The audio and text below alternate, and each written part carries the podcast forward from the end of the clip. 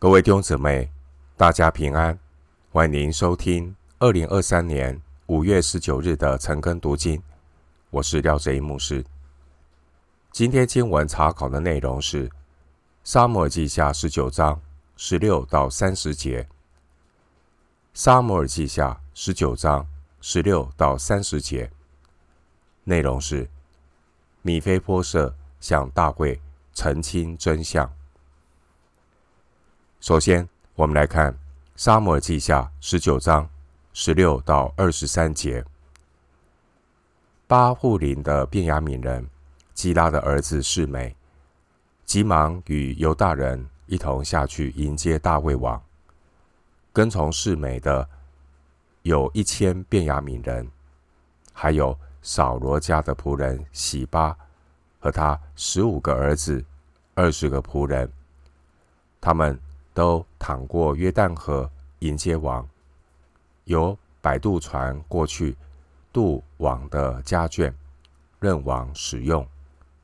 王要过约旦河的时候，基拉的儿子示每就伏伏在王面前，对王说：“我主我王出耶路撒冷的时候，仆人行悖逆的事，现在求我主不要因此加罪于仆人。”不要纪念，也不要放在心上。仆人明知自己有罪，所以约瑟全家之中，今日我首先下来迎接我主我王。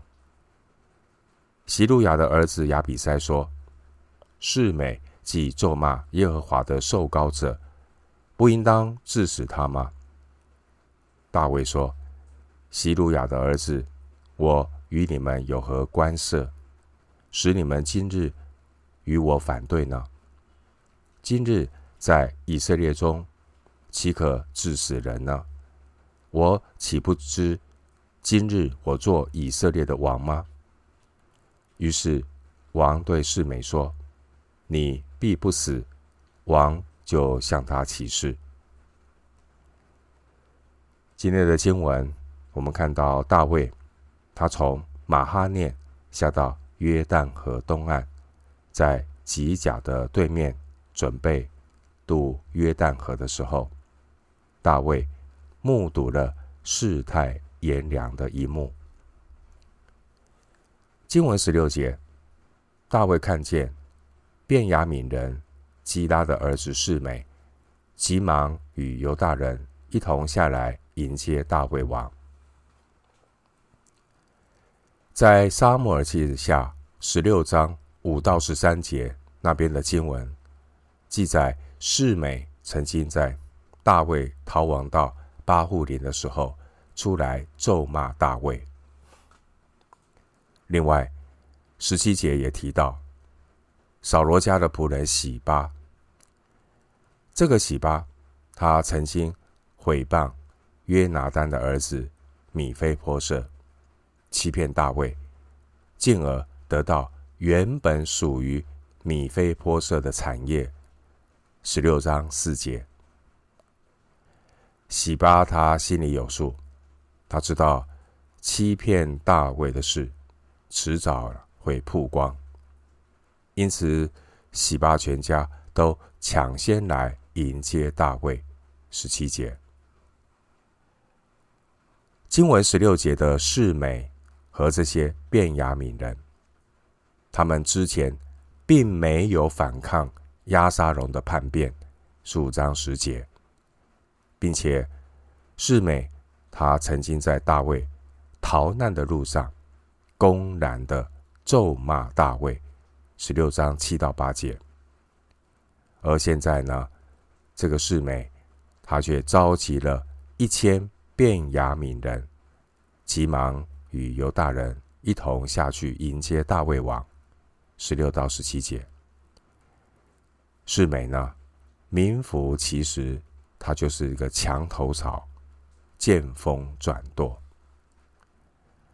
经文十八到二十节，示美见风转舵，赶紧向大卫承认自己先前冒犯他的事。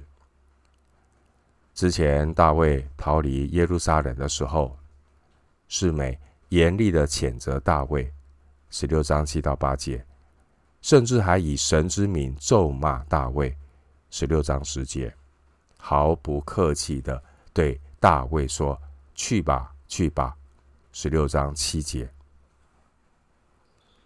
现在大卫呢，准备渡河回耶路撒冷，示美就急忙的抢先来迎接大卫。经文二十节，约瑟全家，这是指约瑟的后裔，以法莲支派和玛拿西支派。约书亚记十七章十七节。二十节这个约瑟全家，也代表北方十个支派。列王记上十一章二十八节。但是呢，却没有包括便雅悯支派。便雅悯支派呢，我们看到这个示美，他为了讨好大卫，他特意的把自己把他们的支派说成是约瑟全家的代表。经文二十节，示美说他首先下来迎接我主我王。然而，十九章四十一节告诉我们，其他以色列十个支派根本不承认示美的代表性。经文二十一到二十三节，我们看到大卫身边的大将亚比塞，亚比塞认为这个示美咒骂耶和华的受膏者，罪不可赦。因为撒母耳记下十六章八节有记载，这个示美他定罪大卫，甚至认为大卫是受到上帝的惩罚，罪有应得。关于如何来处置示美这个人，其实大卫他心知肚明。大卫当然知道应该怎样的处理示美，列王记上。二章八到九节，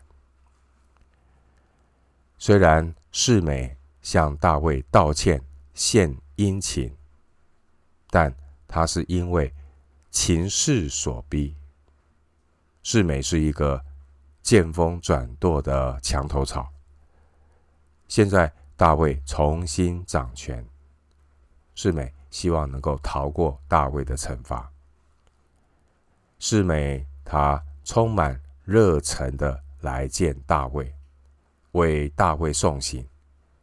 因此，大卫呢，他没有接受亚比筛处死示美的提议，暂时饶过示美。但是，大卫并没有忘记示美对他的咒骂。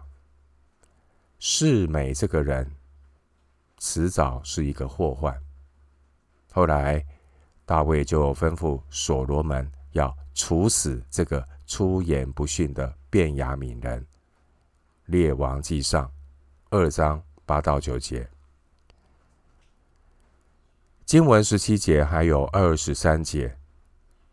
大卫当时候暂时没有处死便雅悯人示美，有可能当时大卫也是想要安抚那些跟从示美的一千个便雅悯人。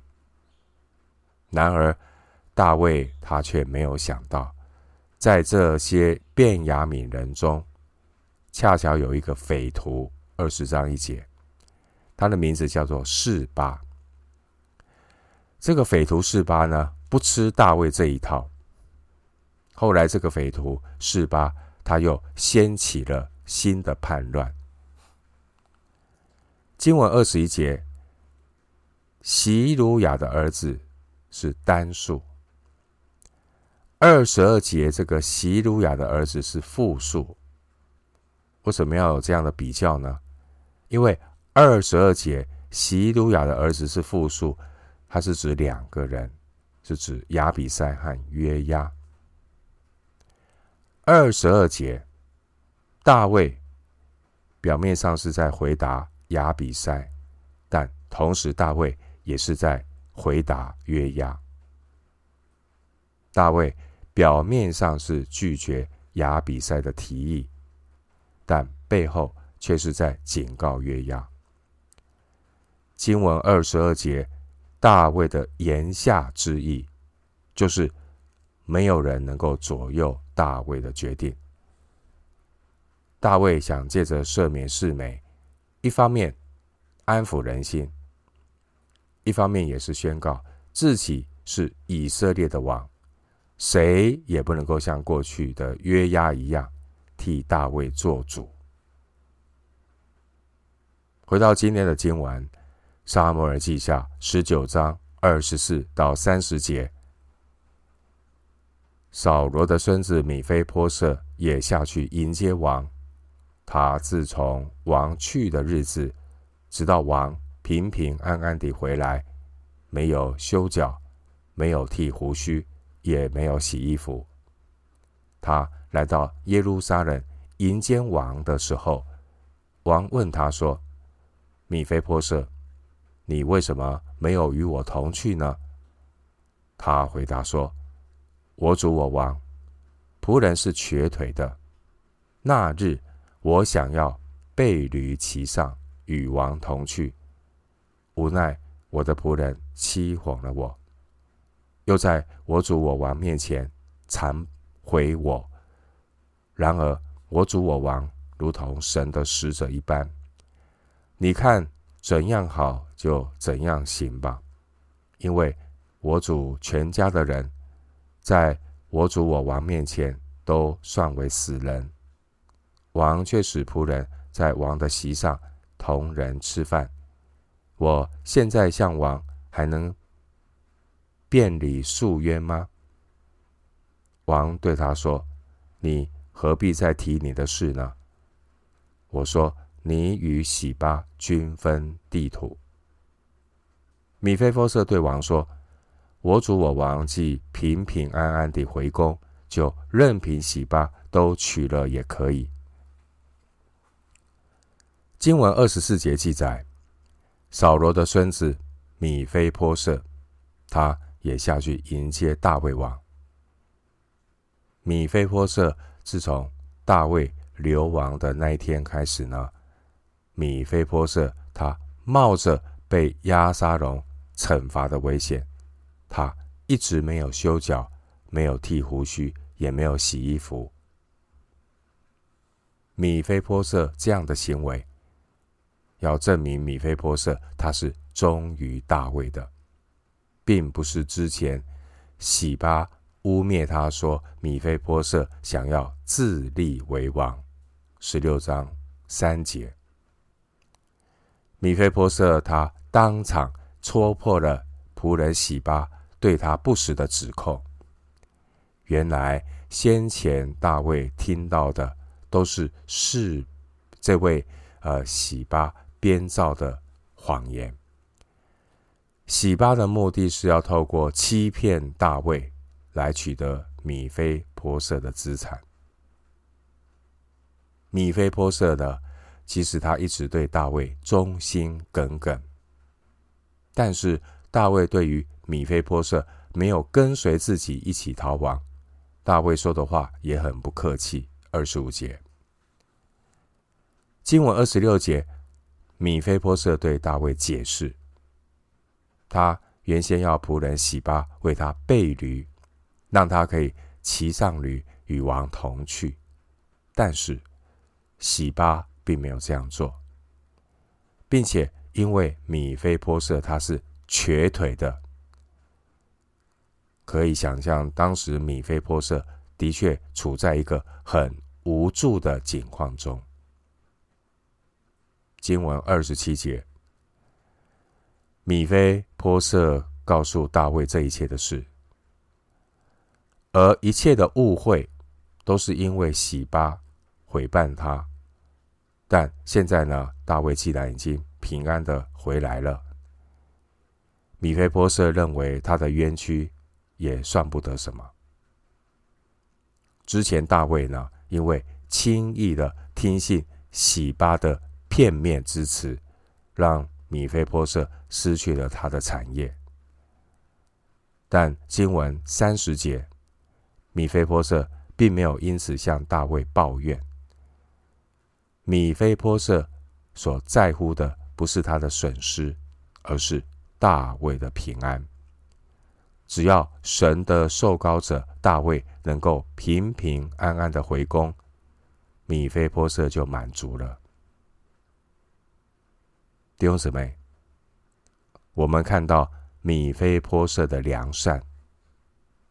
米非波设他以神的旨意不受到拦阻为喜乐。虽然米非波设是一个瘸腿的人，他没有因此怨天尤人。米非波设实在是一个感恩知足的人。这种感恩知足的心，让米菲波瑟摆脱了人世间是非恩怨的乌烟瘴气。因此，虽然米菲波瑟被洗巴占了便宜，然而知足感恩的心，保守了米菲波瑟不陷入苦读和埋怨的情绪里。这一位看似身体有缺陷、软弱的米非波设，因着他的柔和谦卑，他没有因为不公不义的被对待，导致二度受伤。按照经文二十六到二十八节，米非波设所阐述的内容，照理来讲，米非波设有权利讨回他被洗巴抢去的资产，但米非波设放下了。他已有大卫在他的旁边，他已能够服侍大卫，成为大卫身旁的仆人，他就心满意足了。弟兄姊妹，你最大的心满意足是什么呢？是你的身外之物吗？你的身外之物，有一天都要放下。盼望我们真正的心满意足是主耶稣自己。另一方面，大卫先前逃亡的时候啊，米非波设的仆人洗巴，他的确呢给了大卫及时的援助。十六章第二节，这一点大卫也不能够否认。大卫不能够去惩罚曾经雪中送炭的洗巴。十六章二节。而当时候逃亡的大卫，因为洗巴的援助，大卫才相信洗巴所说的话，做了冲突的决定。十六章四节。但现在真相大白了，大卫也是骑虎难下。但因为米非波设的不计较，让大卫有台阶可以下。经文二十九节，大卫只能说：“你何必再提你的事呢？”大卫也只能不再追究真相，反正各打五十大板，让米菲米菲波设呢与喜巴可以均分地土。二十九节，大卫呢，他不得已就用这种。和稀泥的裁决来和解，实际上呢是偏袒了喜巴，牺牲了米菲波设，保护了他自己。整个关键因素能够有一个和解，是因为米非波设的不计较。大卫他在处理之前处理这件事，他。没有谨慎，没有谨慎，听人的一面之词，而这件事呢，也让大卫呢，真正看见了一个谦卑的诚实人米非波设。最后，我们以一段经文作为今天查经的结论：诗篇三十七篇三到九节。诗篇三十七篇三到九节，你当倚靠耶和华而行善，住在地上，以他的信实为粮，又要以耶和华为乐，他就将你心里所求的赐给你。当将你的事交托耶和华，并依靠他，他就必成全。他要使你的公义如光发出，使你的公平明如正午。你当默然倚靠耶和华，耐心等候他，不要因那道路通达的和那恶谋成就的心怀不平。当止住怒气，离弃愤怒。不要心怀不平，以致作恶，因为作恶的必被剪除，唯有等候耶和华的必承受地土。诗篇三十七篇三到九节。我们今天经文查考就进行到这里，愿主的恩惠平安与你同在。